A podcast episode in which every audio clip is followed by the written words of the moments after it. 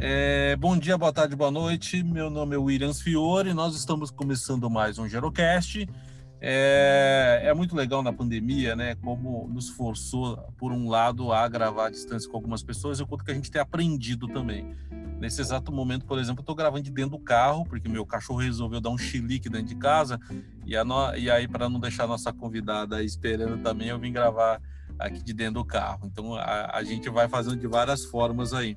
A gente está recebendo hoje é, uma pessoa super bacana, super importante, que tem um projeto muito especial. Bom, eu não, eu não vou apresentá-la, eu vou pedir para ela se apresentar e dar logo a sua carteirada aí, logo de cara. Seja bem-vinda, se apresente, por favor.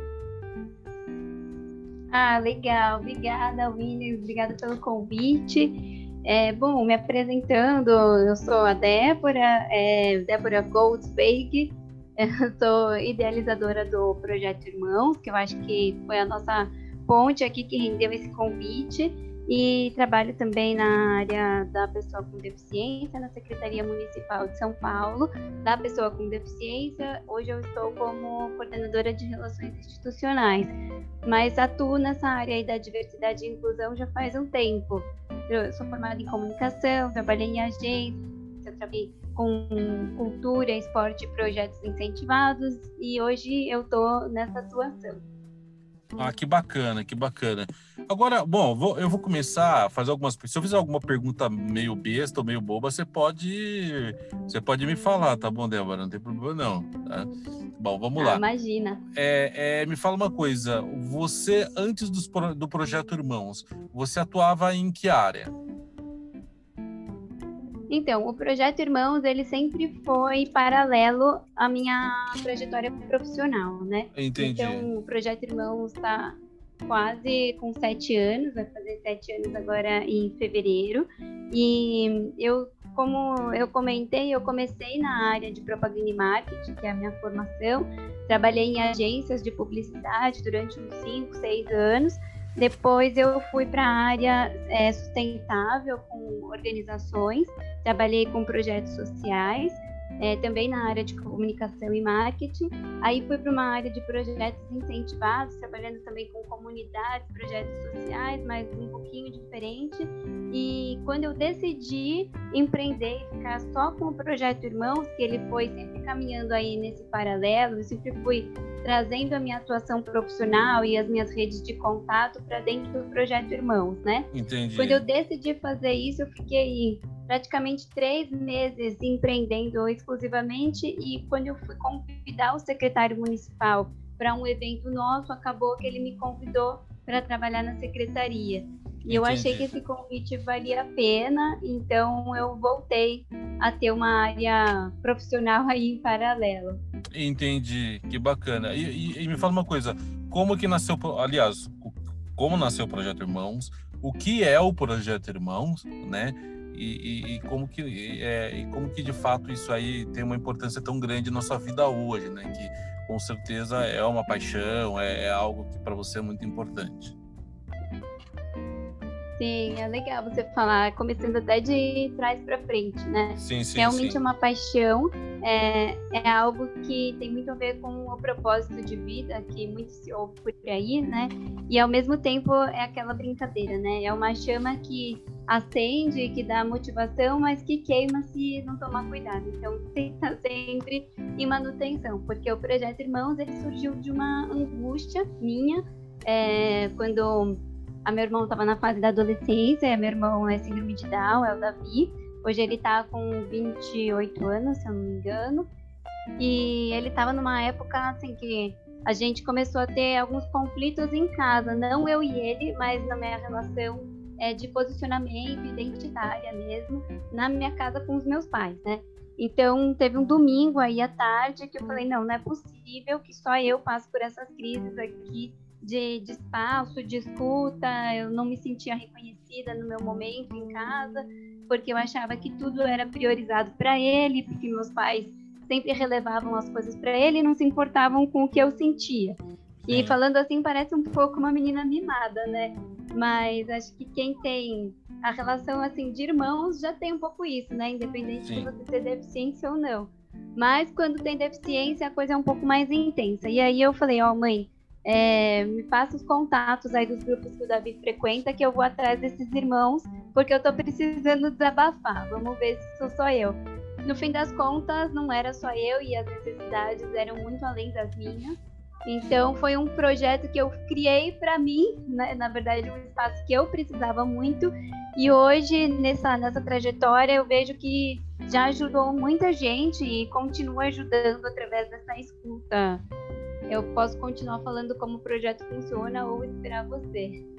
Não, não, é interessante você falar isso, porque assim, é, de alguma forma você foi fazer algo para advogar em causa própria, né? E aí, é, de repente, você descobre que tem um monte de gente que estava numa situação é, muito parecida ou diferente ou, ou pior, né? Porque é, eu estava até conversando com uma super amiga que atua na, na causa da, das, das deficiências e ela falando sobre, é, sobre um pouco essa questão da, às vezes da superproteção que os pais a gente quando a gente está falando em outras deficiências não somente intelectual que às vezes existe uma superproteção que isso é, acaba gerando impactos negativos também, né? Então, é, na, não somente na família, mas no, na, na, questão do crescimento da, da, dessa pessoa, entre outras coisas. E aí, quando a gente olha para o projeto, pro projeto Irmãos, você, você falou que houve essa construção de querer se entender, de saber esse seu momento. Na época, você estava com quantos anos quando isso aconteceu, Débora? Eu estava com 20 é acho que 20 anos. Tá. Aí. Entendi. E, e o seu irmão tinha quantos anos? Não, eu tinha, eu tinha mais, mais do que isso. Porque hoje eu tô com 33, Sim. então eu tava com 26, 26 anos. Tá. Por aí. Entendi. E aí meu entendi. irmão tem, a gente tem cinco anos de cinco anos e meio de diferença, né? Então ele tava aí beirando os 20, era isso. Entendi, entendi. E aí, e aí você você começou é, o projeto, que, que, como que ele começou? Eram reuniões, eram encontros, eram trocas? O que, qual foi o primeiro passo que você fez? Então, eu comecei com reuniões exatamente, cada vez a gente fazia num local, na casa de um, um barzinho, no consultório de outro, enfim. E a gente foi listando os principais temas que mais afligiam cada irmão. Então, a gente começou com umas cinco pessoas. Hoje a gente está em umas 60 no grupo, ativas, né? E os assuntos mais latentes eram em relação à questão de trabalho, é, tempo para si, sexualidade, é, questão de ensino. E assim, no começo era muito difícil a gente diferenciar quando a gente estava falando da gente e quando estava falando dos nossos irmãos. Né? E até hoje, na verdade, a gente tem que ser guardião, porque o projeto ele é para uma escuta ativa de nós. E claro tá. que os irmãos e a rede familiar faz parte desse processo, né? Mas o desafio é entender o que, que, que, que significa, né? O que, que tem de sentimento dentro da gente por toda a vivência em ter um irmão com deficiência. Então, como o Davi é síndrome de Down, muito tempo o projeto criou laços com irmãos de pessoas síndrome de Down. Depois Sim. a gente expandiu isso, até porque eu identifiquei as necessidades muito próximas em irmãos né, de outras deficiências. E hoje Sim. a gente tem, além de deficiência intelectual, alguns outros tipos de deficiência, mas em Entendi. sua maioria intelectual. Tá, não, por isso que eu ia, eu ia, eu ia perguntar forma... exatamente isso, né? Se, se, se, era apenas deficiência intelectual, porque eu imagino que deve ter, é, em relação a outras deficiências, muita gente com casos muito parecidos, né? Sim, sim. É, inclusive, a gente lançou recentemente um documentário que é de 12 minutinhos, vale a pena assistir. E tem uma das irmãs que, inclusive, é a nossa intérprete do documentário, e ela é irmã de um garoto surdo. E Entendi. nos encontros que a gente faz, né, você perguntou como funciona. A gente faz encontros só entre irmãos, encontros com irmãos com e sem deficiência, com famílias e também com a sociedade maior. E aí vai empresas, organizações, escolas, né, cada um uma forma de atuação. E num desses encontros só entre irmãos, essa irmã do garoto surdo contou a história dela. E, nossa, eu identifiquei sentimentos, experiências, que no caso dela, ela tem vários irmãos, mas ela sempre foi o pilar da casa e assumia a responsabilidade de cuidar e de inserir o irmão dela e a linguagem e as libras na família, porque ninguém falava libras. E demorou para o irmão dela ser diagnosticado como surdo. Então foi muito complicado, tinha muito bullying na família, muito bullying na escola, enfim. E são sentimentos que é difícil às vezes a gente expressar. E quando a gente escuta de outra pessoa, é uma, como se estivesse destravando uma chave dentro da gente, né? Então esse é o principal sentido. Você ressignificar, você entender por que, que você passa por isso, o que, que gera essas angústias, né? O ciúme, a tristeza, sentimento muitas vezes de rejeição, ou até, ao contrário de tudo isso, uma falta de sensações, porque às vezes é tão é, no fluxo, às vezes você nasce e seu irmão já tá lá, né? Nem sempre o irmão com deficiência é o mais novo. Então, muitas vezes tem irmãos que só foram entender algumas coisas depois que escutaram nessas rodas de conversa essas trocas. E aí você vai ressignificando e aplicando na sua vida, né? Você atuando aí como profissional, você atuando como professor, como primo, como parceiro, como parceira, né? como que isso influencia nas suas relações. É, é, eu acho que é interessante isso porque assim, eu, eu é um tema, né, que você que você é, se jogou literalmente, que ele não é falado, né, Débora? Não é, não é algo comum das pessoas, que geralmente as pessoas focam muito no na pessoa com a deficiência, né? E, e esquece, na verdade, de, de, do entorno ali, né? Então, eu acho que você trouxe uma, uma, uma fala e abriu uma, a, essa, essa escutativa para algumas pessoas, algumas pessoas aí, que literalmente elas ficavam aí meio que navegando num mar meio, meio estranho, né? É, sem, sem, sem, sem, é mais ou menos o seguinte: é igual a uma mulher quando ela tá grávida, todo mundo foca no bebê e esquece que ela é mulher, que ela, né? Então assim, fica meio que em segundo plano em, em algumas coisas. E, a, e aí é, essa essa ideia de poder juntar para fazer essas discussões, ouvir, eu acredito que você já tenha se deparado com histórias bastante diferentes, né? É verdade, boa comparação essa da mulher grávida. Imagina o marido nessa situação toda, né? Sim, Às sim, vezes... porque, é, não, e assim não é por culpa. Um exemplo, sei lá, um, um, pai e uma mãe que tem que tem um filho com deficiência intelectual, naturalmente, né, ele vai vai, vai gerar uma demanda maior e tal. E aí tem outros filhos. Então assim, é, é, irmãos já tem conflitos naturais, né? Fazem parte já ali do dia a dia. E aí, quando você tem essa questão de outras discussões, né? Então, por exemplo, sei lá, você tem, a, a, você nasceu ali dentro da família, aí você começou a envelhecer, seu irmão começa a envelhecer, seus pais envelhecem, chega um momento que as pessoas precisam de cuidados. E aí você vai ter, eu já vi essa situação, inclusive, da, dessa pessoa com deficiência intelectual que ela acabou sendo cuidador dos pais mais velhos em alguns momentos, ou às vezes o irmão mais novo que acaba tendo que cuidar da família toda. Ou seja, você tem demandas diversas aí, né? Que, que são. ninguém fala, né? Ninguém imagina, na verdade, que pode acontecer. É verdade. E entender esses papéis é muito importante, para que a gente não assuma o papel do outro sem perceber, né? Outro dia Não. eu estava conversando com uma colega do grupo e ela falou: eu fui perceber que eu estava assumindo o papel do marido da minha mãe, porque eu estava pagando todas as coisas da casa, né, geladeira, sofá, enfim, mas assim, ao longo da vida, foi comprando, foi consumindo, eu me sentia responsável por cuidar do meu irmão com deficiência, sendo que ela tem mais dois irmãos, e ela queria sair de mudar, sair de casa, enfim, tocar a vida dela. E ela tinha várias amarras, porque achava que se ela saísse daquele ambiente familiar, tudo ia por água abaixo, não ia ter a sustentação, porque ela achava que ela só ela era capaz de proporcionar. Isso influenciava até nos relacionamentos amorosos dela, para você ter uma Sim. ideia. E porque... quando ela entendeu esse lugar, porque ela estava simbolicamente assumindo o papel de marido, né? Ela falou: não, peraí, eu preciso tocar minha vida. Então, aquela coisa do distanciamento necessário para você se reencontrar e depois você voltar, né?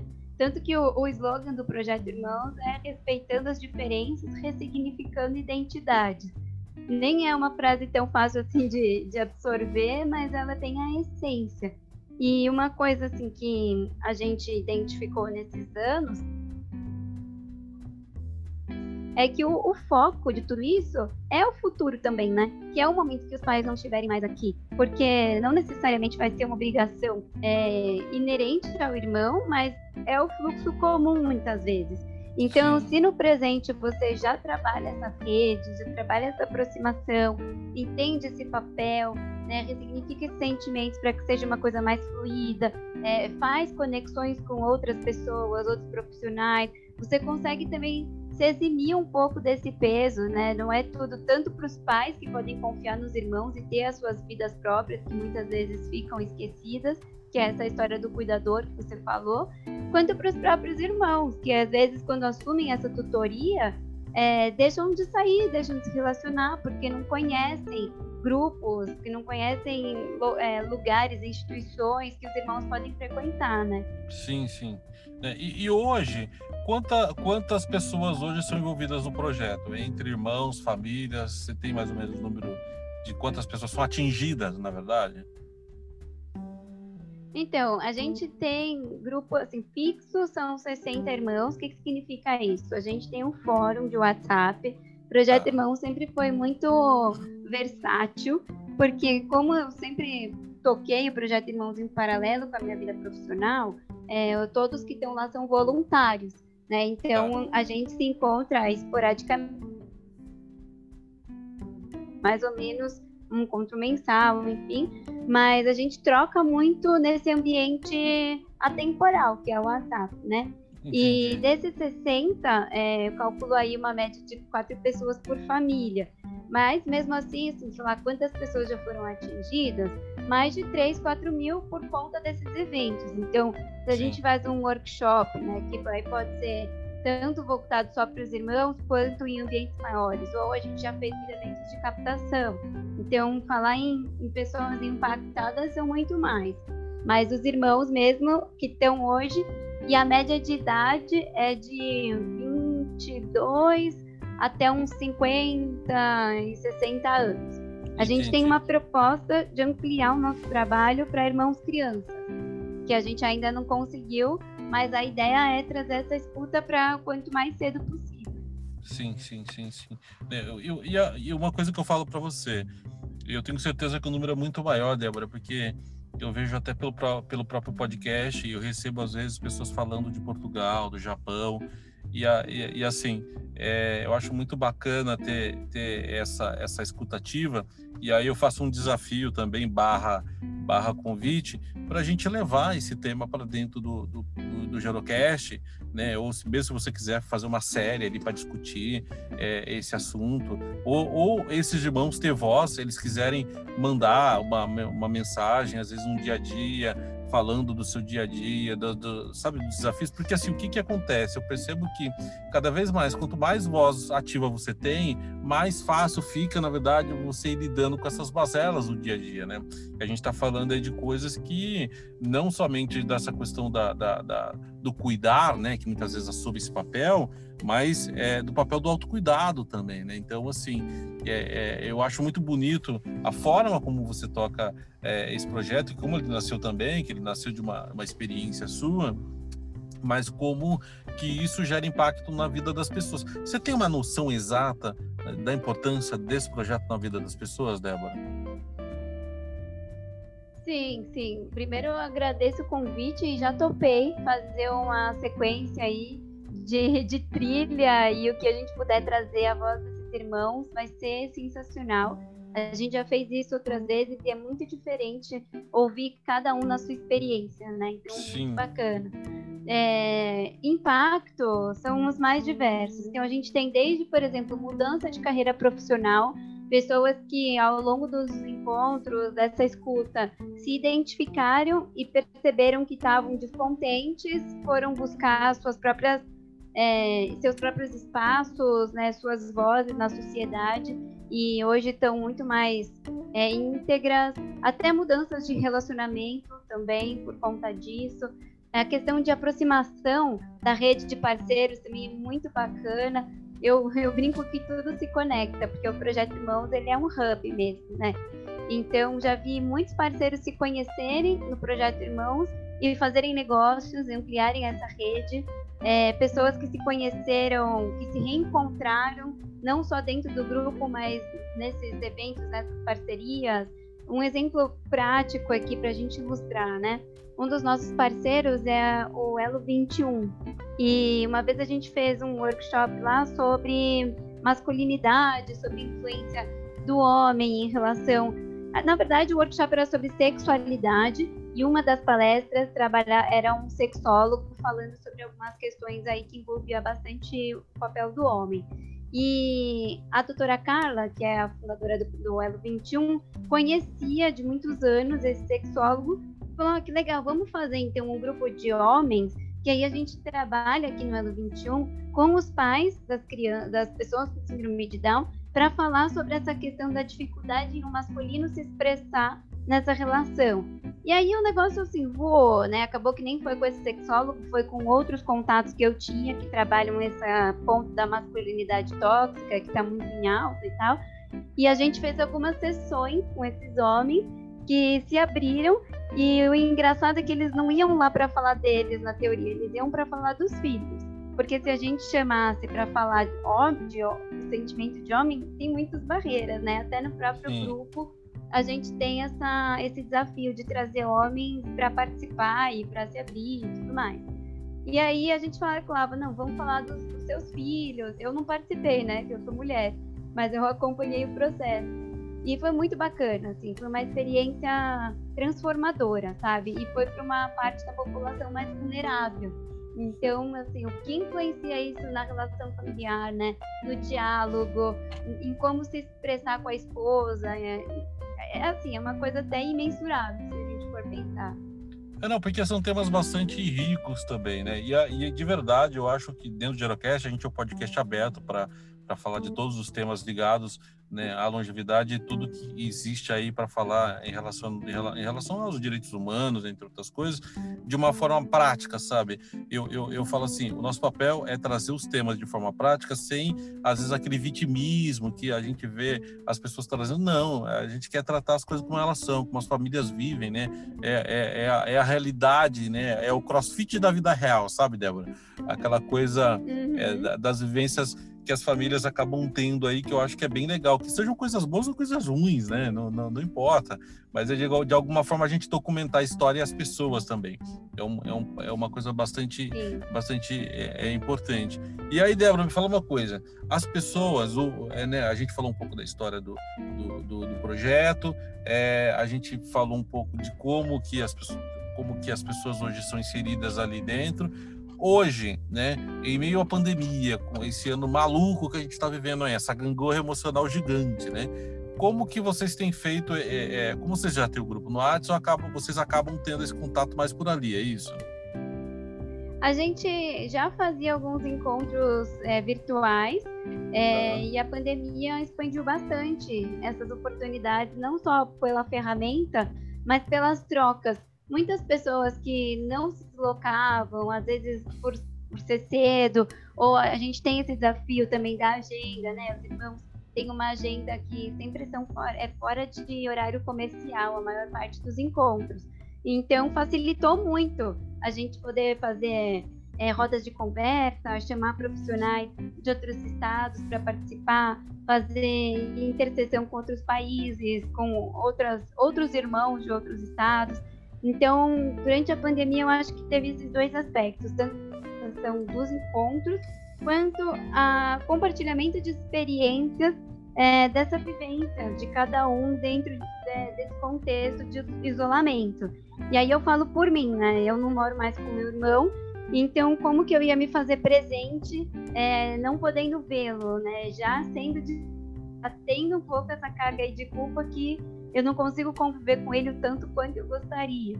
E Sim. me surpreendeu, sabe? Foi muito legal como ele se desenvolveu, como a gente interagiu bacana pela, pelo virtual, pelas redes sociais, pela chamada de vídeo, até mais intenso do que antes da pandemia. E não só isso, é, os outros irmãos contando é, formas de se inovar, né, de estar perto, mesmo morando juntos. Teve casos de irmãos que estavam morando em outras cidades e por causa da pandemia voltaram para morar com os pais e com o irmão.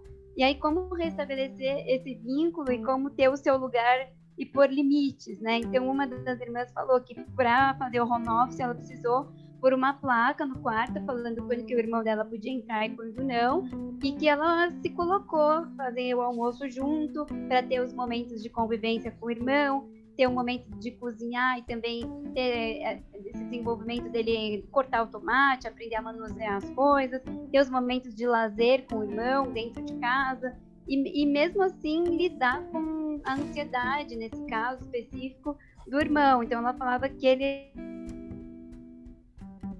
até chegava a saltar a geladeira à noite, de tão ansioso que ele ficava por causa do isolamento. E aí a gente Sim. ia trocando, né? Ela falou que fez um cronograma de atividades para ele dentro de casa. E o fato dela contar isso também elucidou outros casos de irmãos que estavam ansiosos e, e, e, é legal porque às vezes serve pra gente também, né? Quem não ficou ansioso nessa pandemia, né? Quem não passou esses momentos de estresse. Então, às vezes, ouvindo que fez um cronograma com o irmão, pô, será que eu parei para pensar nisso para mim? Em eu me organizar minha própria agenda? Então, acho que foi bem, bem interessante, assim, esse novo contexto. É, não, porque assim, por isso que eu tô perguntando, né? Como a gente teve essa gangorra emocional gigante né, na pandemia, então, acredito que as dinâmicas também tiveram que fazer uma, algumas adaptações também, né? Então, isso é bastante, bastante natural. Débora, me fala uma coisa. Hoje, né? Vamos dizer que, sei lá, é, né, hoje a gente tem um, uma audiência bastante grande e tem alguns projetos, inclusive voltados para deficiências intelectuais, que participam hoje do, do, do Grupo Envelhecimento 2.0, né? Tem o projeto Adultar, que lida justamente com as famílias e, e, e crianças com Down. Tem a própria Leila, que trabalha na, na PAI, que ela cuida da, da ela é, é, gerente da parte de longevidade envelhecimento em. Então, assim, a gente tem uma rede de pessoas que falam desse tema. Você é, é uma, da, é uma pessoa que fala de um, de, de uma, um viés muito legal, muito diferente. Como que as pessoas podem fazer para conhecer melhor o projeto Irmãos, né? E como que elas podem é, é, participar? Existe vaga para participar? Não existe? Como, como funciona isso? Para a pessoa poder conhecer vocês, poder, sei lá, levar essas demandas também e de alguma forma ter essa ajuda sua também. Legal. É, a gente é super parceiro do Adultar e da PAI, enfim, então essa questão do envelhecimento, acabei nem falando muito aqui, mas a gente tá. trabalha muito, né, que é essa questão futura, e tem casos já de irmãos que são mais velhos, enfim, trazem uma série de consequências com, com isso, né, só para um parênteses aí. E para conhecer, é, eu indico entrar no, na nossa página do Face, do Facebook, que é Projeto Irmãos. A gente tem o site, projetoirmãos.com.br, mas é um site mais institucional. O Face está tá sempre atualizado. No Instagram é Projeto Irmãos 2018. E pode me mandar um e-mail no contato arroba projetoirmãos.com.br que eu respondo e também nas redes tem o meu telefone também, pode me mandar o WhatsApp, estou super à disposição. É, não, pra, eu vou. Eu vou pode, pode, pode, falar, pode falar, desculpa. Não, desculpa eu. Para participar, é, basta mandar, então, fazer essa ponte comigo, esse contato. Eu vou conhecer a pessoa, vou fazer uma ficha de inscrição super simples, menos de um minuto. E aí vou colocar nesse fórum, né? O fórum ele tem algumas divisões que eu explico para a pessoa. Tem um grupo de dicas, o grupo que a gente troca as experiências, enfim. E por enquanto não tem nenhuma taxa para pagar nem nada, né? mas a gente faz é, alguns eventos de arrecadação, mas não precisa pagar. Só deixando Entendi. claro que é para irmãos mesmo, mas a gente está super aberto para conversar com qualquer membro da família, família próxima, família estendida, super abertos. Entendi, muito bacana. Eu vou deixar todos os links, na verdade, de redes sociais, seu contato, e-mail, no, no, no link aqui do, do, do, episódio, né? E aí eu já vou fazer uma provocação para você já, né? Que é da gente já pensar, por exemplo, esse esse documentário, ele tá disponível no YouTube? Hein? Tá, tá sim. A gente tem o nosso canal no YouTube, bem lembrado. Projeto tá. Irmão. Tá, me fala uma coisa. É, ele e ali vocês, eu, a maluquice que eu tinha pensado, fazer a captação de áudio, na verdade, que são as falas das pessoas, a gente colocar como fosse um episódio no podcast. Isso dá super pra gente fazer, tá? É, e aí a gente já pensar em formatos de fala para dar voz para esses irmãos para eles participarem também. Né? Então, assim, eles podem mandar o áudio, por exemplo, pelo próprio WhatsApp, é, né? Contando a história. Então, assim, a gente coloca como se fosse um episódio. Então, é muito legal eles poderem documentar a história deles também. Né? Então, e se ouvirem no Spotify, eu acho que é, é, é, uma, uma coisa que aí depois eu vejo com você a melhor forma da gente fazer isso. Mas a gente tem feito com algumas outras pessoas que tem dado muito certo, né? Então, é, é muito, muito, muito legal isso. Nossa, eu, eu tô pulando aqui de alegria com essa né? ideia. Demais. Não, porque é muito, é muito fácil, porque assim, vamos dizer o seguinte: tem lá uma pessoa que tem uma história muito legal. E a pessoa, o que, que ela precisa fazer? Gravar no WhatsApp essa história, um áudio como se ela estivesse conversando com você, mandar esse áudio e eu coloco no ar. É simples assim, não tem, não tem segredo nenhum. Aí a pessoa pode se identificar ou não. Às vezes a pessoa quer contar uma história que, que não é tão, tão bonita, e ela fala, olha, eu prefiro não me identificar, não tem problema. Né? É, é importante, na verdade, é a gente contar a história, é, é, a gente documentar. Então, assim, eu faço essa provocação para você, para a gente poder é, colocar ali e tá, tá aberto também. Então, eu, eu me comprometo para a gente fazer isso. Eu vou te encher o saco com isso, tá? Nossa, provocação mais que aceita. Você não sabe com o que você falou. Agora eu que vou te encher. Não, vamos, vamos fazer assim. Se você ver ali os, os episódios do Zerocast, os últimos, raramente tem participação minha. Geralmente é sempre de outras pessoas que estão mandando áudio, eu estou colocando ali. Né? Eu acho Legal. que essa, esse, esse é o foco. Agora sim, Débora, olhando, olhando para esse projeto ele, é, ele nasceu ali, né, junto com você, de dentro das suas, das suas demandas, você advogando em causa própria e você gerando impacto na vida das outras pessoas, né? Hoje você está envolvido até o talo com as causas aí das deficiências, entendeu? Por conta disso. Então, assim, é, que acabou virando uma paixão para você também você percebe o nível da importância que você tem. Né? Agora não é o projeto. O, o seu, a sua importância dentro de tudo isso. Você, você tem uma noção?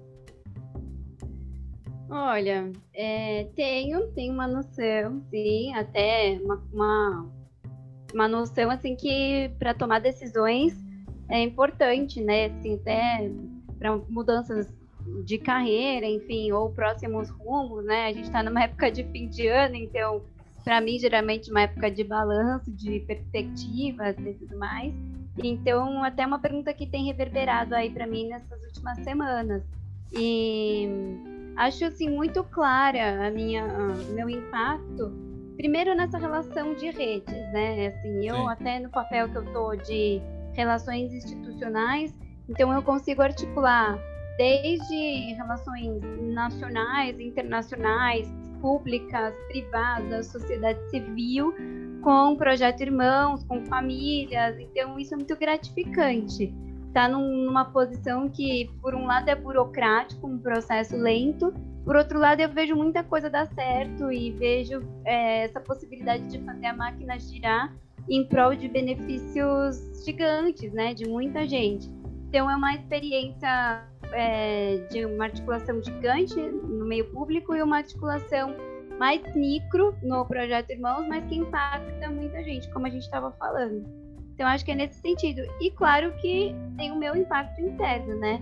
E enquanto estiver fazendo sentido tudo isso, é a grande resposta. A partir do momento que a chama começar mais queimado, que é provocar aí novos, novos incêndios positivos, é a hora de se rever. Exato, porque você acaba gerando um legado para outras pessoas também, né? Eu falo isso porque assim, a gente acaba fazendo essas coisas com, com bastante vontade, engajamento e tal. E é importante a gente deixar esse legado para outras pessoas dar continuidade também, até por, por, por uma questão de, de é, de dar chance de outras pessoas fazerem também, né? Mas assim, quando eu olho para isso, né, e, e, e, eu percebo esse, tipo, assim, desculpa a maneira de falar, mas o tesão que você tem nisso exatamente em fazer, né, é, que é de, de realizar e de juntar gente, que é uma coisa que eu gosto muito. Eu gosto de juntar gente, né? Eu gosto de criar redes. Eu, é um troço que eu, que eu acredito muito. E, e, o mais legal de criar rede, que eu acho que é isso que você pode ter também, é você ver as coisas acontecendo independente da sua atuação. Ela chega um momento que as coisas estão ah, ali de forma orgânica, né? Você percebe isso também acontecendo? Sim, é, é, na verdade é o meu, meu sonho de consumo que o projeto Irmãos rode independente de mim, que tenha essa vida própria. Ainda, se eu percebo, assim, raramente eu percebo. A gente ainda está caminhando para esse tá. processo. Eu, eu dou autonomia para todos os membros, enfim, a gente é muito aberto, até porque é, é uma proposta transversal a qualquer tema da vida, né? Se a gente quiser falar de causa de economia sustentável, a gente consegue pôr a perspectiva dos irmãos.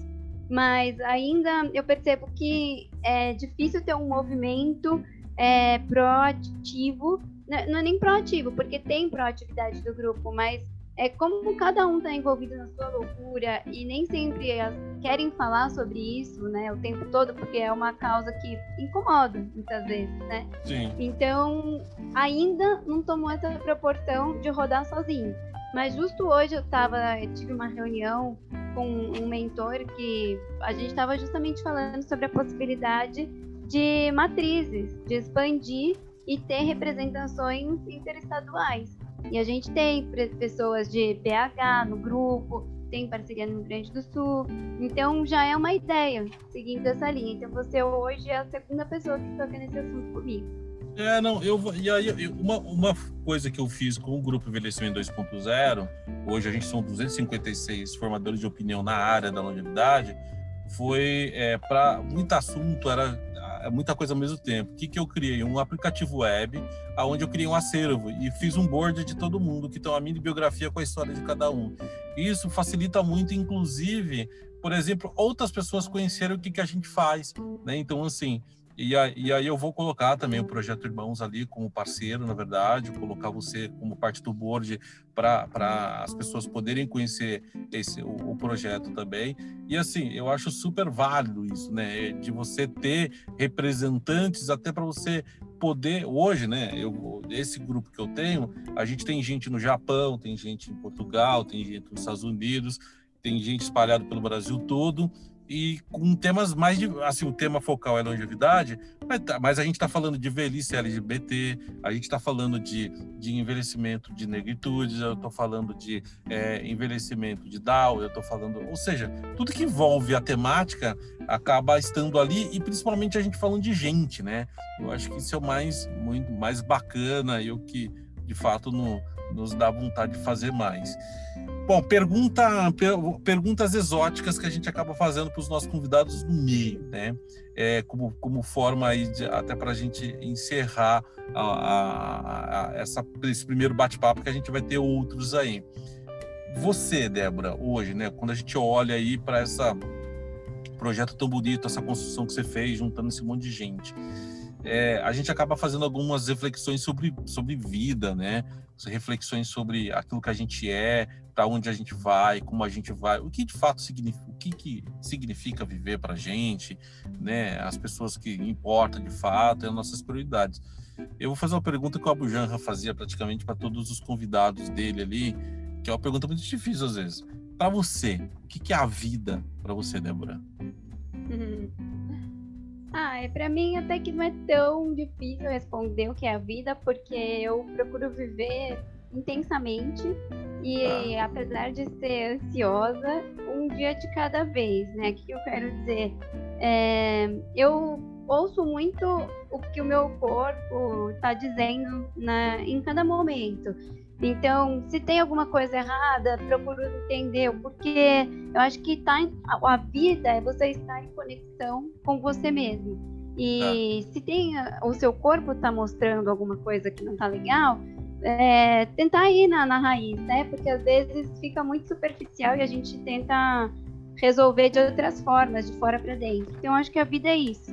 É estar tá em conexão com o seu propósito, é ver o que, que te move e se não está movendo, é porque está na hora de mudar alguma coisa, né? Eu acho que Entendi. a vida para mim é um constante é, desconforto positivo. Ah, você fosse definir a Débora com uma única palavra, quem é a Débora? Uma única palavra? É. Acho que. Um... essa pergunta foi mais difícil. Talvez.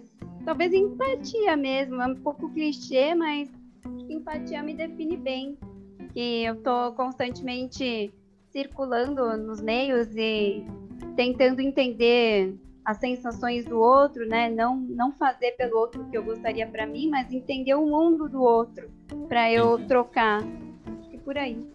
Tá, eu posso fazer uma definição da Débora, uma visão muito míope minha de fora, acompanhando um pouco o seu projeto e tal. Eu, eu diria que você é visceral, Débora. No sentido de você fazer as coisas com muita paixão, ou, seja, ninguém é uma coisa que ninguém fazia, você lá e fez. Ninguém acreditava, você lá e tocou. Ninguém queria juntar gente, você foi lá e juntou. Isso é muito visceral no sentido assim de de ser aquela coisa do fígado mesmo, sabe? Do coração, de sentir, de... isso é muito bacana, né? Porque a gente consegue perceber que é, você está de corpo e alma nisso, né? Então, é, aí, claro, é uma visão muito mais míope minha, mas não sei se faz sentido ou não, mas eu acredito que é mais ou menos isso. Ah, que legal, faz, faz sentido sim, pô, tanto tempo envolvida e ainda com tanta energia e vontade de, de fazer acontecer, é bem isso. É, não. Mesmo. Eu, eu acredito que é, é, é, as coisas que às vezes eu, eu ouço, né? Tem um, um, monte de gente fala assim: como que você, Débora, você arruma tanto tempo, né? Para fazer tanta coisa? E aí você olha e fala: mas não tenho tanto tempo, né? Então, assim, e, e, e tem uma coisa que, é, né? Geralmente eu estou fazendo mil coisas no dia a dia, um monte de reunião. Eu atuo também com, com, com é, instituições, com, com relacionamento institucional, onde a gente tem que fazer um papel super difícil de, de permear as coisas, tatear com cuidado. Então, assim, é, é, é, eu acredito que esse nosso lado visceral de ir lá fazer, é, independente, não é por causa da audiência, na verdade, é porque a gente acredita que tem que ser desse jeito, né? Então, assim, muitas vezes é, é, não, não, é, não dá nem para explicar, né? A gente vive né? Não, não, não, tem explicação. A gente acaba fazendo porque a, a gente acredita que tem que fazer. Débora, muito, é, muito obrigado pelo por esse bate-papo, né? Que virou quase um, virou quase um, um, um bate-papo de psicólogos, né? Quase um, né?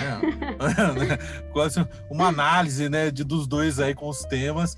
Mas muito bom ver essa sua paixão, muito bom ver a, a sua entrega dentro desse tema e assim você falar dos irmãos, né? Assim, ou seja, a gente sabe que é muito importante a gente falar das deficiências intelectuais, mas a gente fala do entorno, né?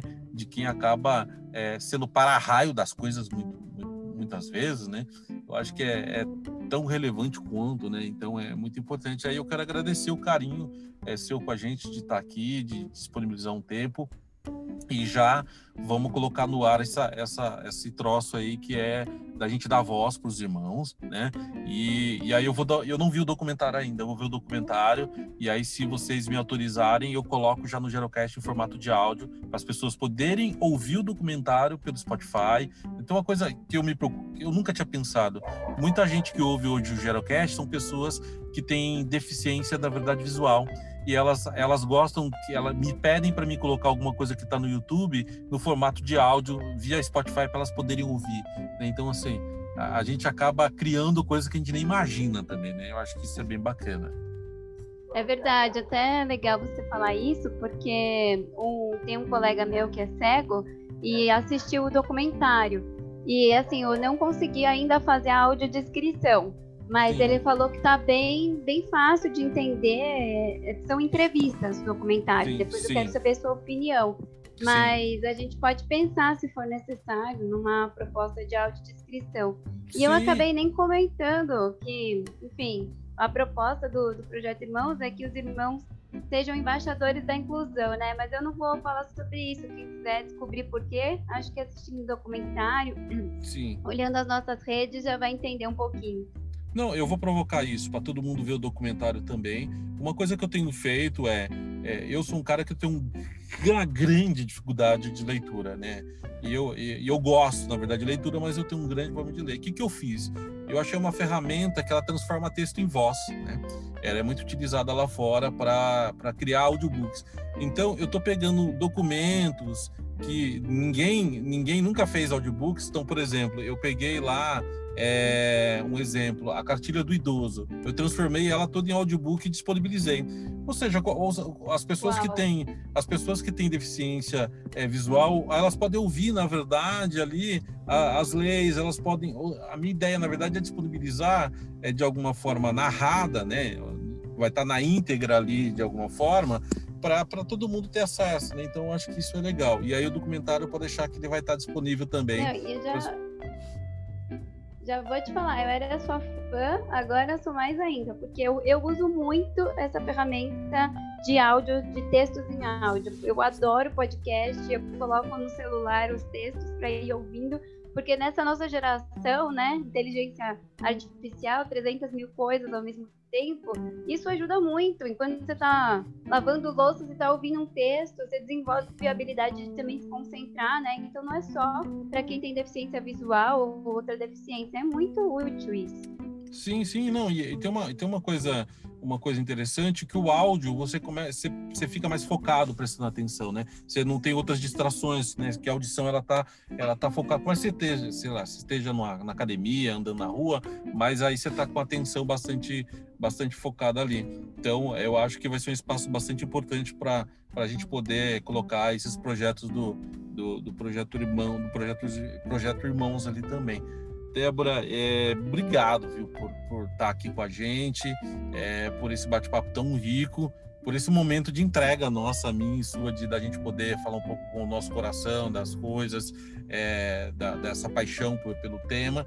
E obrigado pela sua paixão por isso, por criar isso, por dar chance de outras pessoas é, é, de alguma forma serem ouvidas, ter essa escutativa que a gente fala tanto, né? Mas a gente às vezes quer definir como que o outro deve falar, o que, que ele deve falar, para onde ele deve falar, e de fato uma escutativa é você deixar as coisas acontecerem na ordem natural e da forma que as pessoas acharem melhor também. Então quero agradecer aqui esse bate-papo tão, tão rico com você e, de, e deixar aberto né, o Gerocast para o que vocês quiserem fazer também. Não é verdade. Eu que agradeço muito, foi muito gratificante, muito gostoso. Obrigada mesmo. E é só o começo. Não, com certeza, vamos fazer muita coisa aí. Bom, pessoal, é, eu vou deixar todos os contatos aqui do projeto, né, assim como, como o contato da, da, da Débora, e eu me comprometo já, ainda hoje ou amanhã, já vai estar no ar aí, além desse episódio, vai estar no ar também o documentário em áudio para vocês ouvirem, então vai estar no Spotify, no iTunes, no Google Podcast, a Amazon, ou seja, todas as plataformas de podcast vai estar disponível, e eu vou encher o saco da Débora para a gente conseguir trazer os irmãos para participar via WhatsApp, né, com as histórias deles. Então isso vai ser muito muito bacana. Débora, até a próxima. Muito obrigado, minha querida, e eu tenho certeza que a gente vai fazer muita coisa legal por aí. Isso aí, muito obrigado, viu? Combinadíssimo. Até mais. Até a próxima, gente.